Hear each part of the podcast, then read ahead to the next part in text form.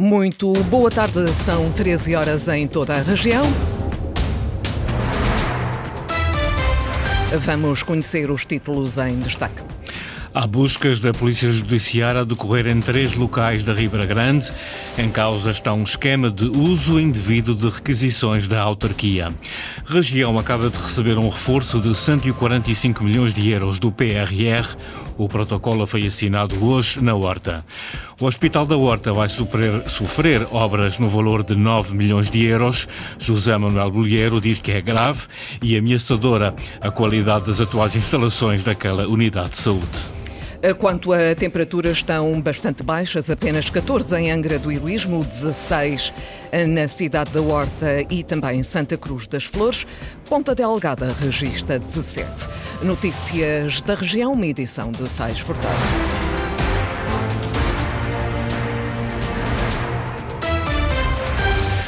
Polícia Judiciária está no terreno, estão a decorrer buscas na Ribeira Grande em três locais: na Câmara Municipal, num espaço comercial e numa residência particular. Na autarquia, os inspectores da Judiciária estiveram no gabinete de contabilidade. Em causa está um esquema de uso indevido de requisições da autarquia, alegadamente utilizado por um funcionário em proveito próprio e de uma empresa local. A Antena Açores confirmou já que esta investigação nada tem a ver com o processo Nortada, no qual está envolvido o autarca da Ribeira Grande. Os Açores vão receber mais 145 milhões de euros no âmbito do PRR, o Plano de Recuperação e Resiliência.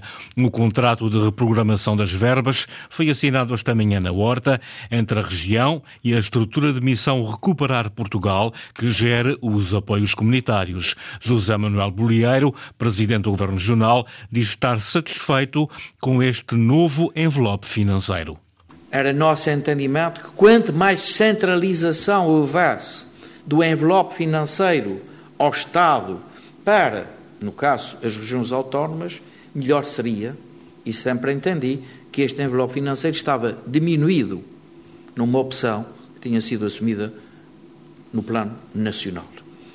Mas não vale a pena chorar sobre o leite derramado. Eu hoje quero saudar, sobretudo, a oportunidade que agora o Sr. Presidente da Estrutura Nacional do Recuperar Portugal com o Dr. Nuno Melo Alves, responsável enquanto diretor regional, também pelo PRR nos Açores, vão realizar, e com este aumento, que aponta para os 145 milhões, os Açores tinham direito inicialmente a 580 milhões de euros de verbas do PRR, valor que sobe agora para 725 milhões. Grave e ameaçadora é assim que José Manuel Bolheiro classifica a qualidade das instalações do atual Hospital da Horta. O presidente do governo esteve no ato de adjudicação de obras no valor de 9 milhões de euros no edifício daquela unidade de saúde. Luís Branco. Uma obra de 9 milhões de euros com um prazo de execução de 24 meses. O Hospital da Horta terá novo bloco, um conjunto de reabilitações urgentes e emergentes, segundo o Presidente do Governo.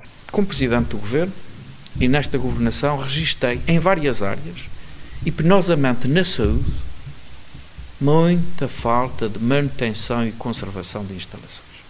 No hospital e com profissionais de saúde que exatamente se dedicam às patologias para as eliminar, ou, enfim, corrigir, o que temos é que no local do seu trabalho existe a matéria, por falta de conservação, um conjunto de patologias que prejudica a qualidade da instalação. E de forma grave, no caso aqui do Hospital da Horta até, muito ameaçador. José Manuel Bolieiro criticou o abandono e a falta de manutenção de estruturas e equipamentos. Compromete-se com as pessoas e com os profissionais. Encurtam-nos o tempo de trabalho, engrandecem-nos no esforço que em tão pouco tempo fazemos para fazer o máximo. Entre um histórico de reduzido investimento em equipamentos para um investimento de 120 compara com um milhão e meio, é demonstrativo. Um concurso que era a nossa intenção que ficou deserto em 2021, que não desviou o nosso esforço e que agora em 2023 tem empreiteiro fiável, tem valor e tem projeto para valorizar estas instalações. A obra de construção e requalificação do Hospital da Horta começou o seu planeamento em 2021. Em finais de 2023 é adjudicada depois de um historial de complexidades burocráticas da contratação pública ultrapassadas e de um concurso que ficou deserto. Portugal conseguiu aumentar as cotas de pesca para 2024 em quase todas as espécies mais significativas. Há cortes nas cotas do lagostim e linguado. As cotas para a sardinha serão discutidas mais tarde entre Portugal e Espanha. Em Bruxelas está Andreia Neves. Portugal garante um novo aumento das oportunidades de pesca na maioria das espécies, o que em 2024 vai significar um valor comercial que ascende a 23 milhões de euros.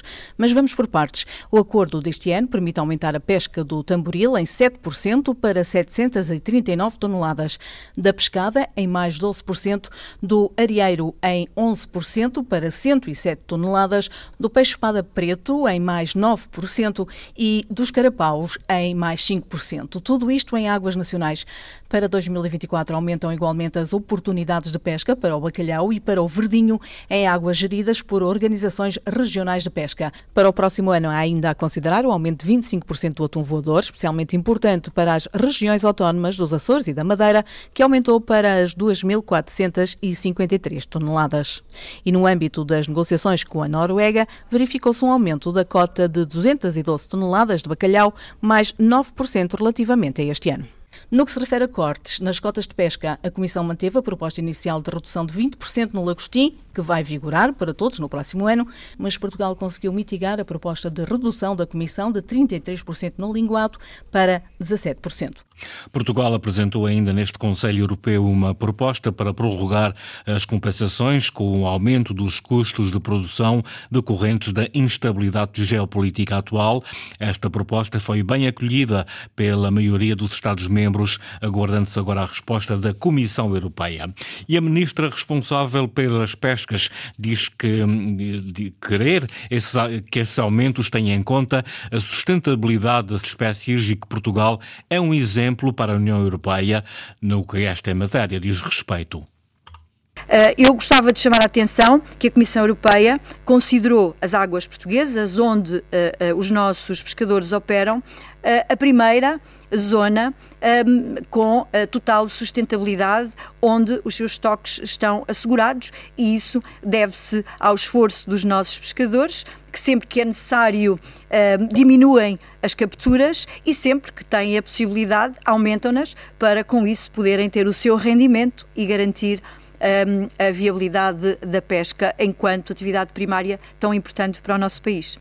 Maria do Céu Antunes, ministra responsável pelo setor das pescas em Portugal. Universidades dos Açores, Madeira e Canárias concluem pela uh, primeira fase do projeto Aqua Inverte para a produção de lapas em aquacultura. O projeto para a criação de lapas em cativeiro está a meio. Procuram-se agora investidores e financiamento. Trata-se de concorrer a um projeto uh, e, portanto, depois o projeto terá que ser aprovado uh, e, portanto, é um sistema, é um sistema aberto, portanto, concorrencial, em que há outras pessoas que submetem outros projetos, portanto, o projeto em si não tem, não tem ainda, uh, não está ainda assegurado. Portanto, terá que ser avaliado e aprovado, claro. Eduardo Isidro, do projeto Aqua Inverte, inverte de invertebrados, produzir lapas em quintas de produção que sirvam necessidades, abasteçam o mercado, reduzam o preço e garantam quantidades, é o objeto futuro desta investigação ainda no campo da ciência. Processo em contrarrelógio nos Açores, depois da decisão tomada ontem pelo Presidente da República, após reunião do Conselho de Estado, com eleições antecipadas marcadas para 4 de fevereiro, há agora um prazo muito curto para a preparação do ato eleitoral transversal a todos os intervenientes. Ana Paula Santos. Com as eleições marcadas para 4 de fevereiro, os partidos estão confrontados com uma situação de contrarrelógio. Tem menos de duas semanas para a escolha dos candidatos e para a elaboração das listas para os 10 círculos eleitorais dos Açores. 25 de dezembro é a data limite imposta por lei para a entrega em tribunal das candidaturas. Está também definido por lei o período da campanha eleitoral. Arranca 14 dias antes da ida às urnas e termina na antevéspera do dia designado para as eleições. Marcado para 4 de fevereiro o ato eleitoral, A campanha eleitoral vai decorrer de 21 de janeiro até às 24 horas do dia 2 de fevereiro. Nas eleições legislativas regionais são eleitos 57 deputados. A nova legislatura na Horta tem início 10 dias depois da publicação dos resultados eleitorais. Já com a Assembleia a funcionar, não há prazo determinado por lei para a formação e tomada de posse do novo governo. O histórico mostra que entre as eleições e a tomada de posse costuma decorrer um período de cerca de um mês.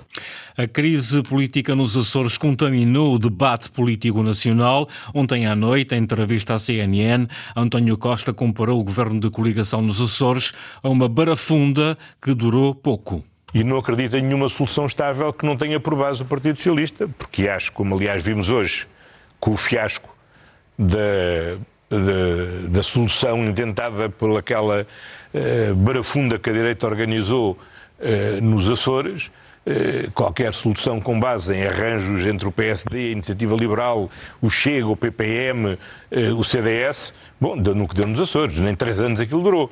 Portanto, aquilo foi um ensaio geral do que o PSD pretende fazer a nível nacional. A estas declarações do ainda líder nacional do PS, respondeu de imediato o líder nacional do PSD, Luís Montenegro, diz que António Costa não tem legitimidade para falar em barafundas na direita. O resultado da barafunda deste governo foi que nem com maioria absoluta se aguentou em funções. 14 demissões depois, o Dr. António Costa quer comparar a situação política dos Açores com aquela que dependia dele, em que ele era único detentor de todo o poder de decisão? A resposta de Luís Montenegro. A Fonte do Bastardo joga hoje em casa contra a equipa eslovaca do Komarno. O encontro é referente à primeira mão dos oitavos de final da Challenge Cup de voleibol. Henrique Linhares. Depois de ter afastado os sérvios do Spartak Subotica, Fonte do Bastardo terá pela frente o Comarno. O técnico Nuno Abrantes alerta para as diferenças entre estas duas equipas. Se calhar individualmente esta equipa, a equipa sérvia era, era superior, mas coletivamente é uma equipa claramente superior. Tem variedade de recursos, não é só neutralizar uma situação ou outra e ficamos confortáveis, como acontecia um bocadinho com, com a equipa sérvia. Tem jogadores muito, muito experientes, tem dimensão. Eu acho que é uma eliminatória que pode dar para os dois lados acreditamos que é possível, mas acho que vai ser uma eliminatória muito equilibrada e temos que ser, temos que ser muito competentes e muito consistentes para passar a eliminatória. E para a turma da Ilha Terceira, chegar aos quartos de final seria a cereja no topo do bolo. Era muito bom, igualávamos no fundo a segunda melhor prestação europeia, segunda com várias segundas eh, nos quartos de final, num ano que é extremamente difícil este tipo de competições a eliminar, a sorte, o destino do sorteio dita muito do desempenho ao longo da prova. Mas chegar aos quartos era, seria muito bom. Depois tudo indica que será um tubarão turco, a partir do Galatasaray que, que estará aí. Já é muito mais difícil, mas uma coisa de cada vez. Agora focar agora já uh, no próximo adversário. Primeira mão dos oitavos de final da Challenge Cup, partida entre Fonte do Bastardo e Comarno, está marcada para as 19 horas e 30 minutos. Fonte do Bastardo joga hoje em casa contra a equipa eslovaca do Comarno para a Challenge Cup de voleibol. Jornal das 13, uma edição de Sais Furtado encontra toda a atualidade, sempre disponível em acores.rtp.pt ou na página do Facebook da Antena 1 Açores.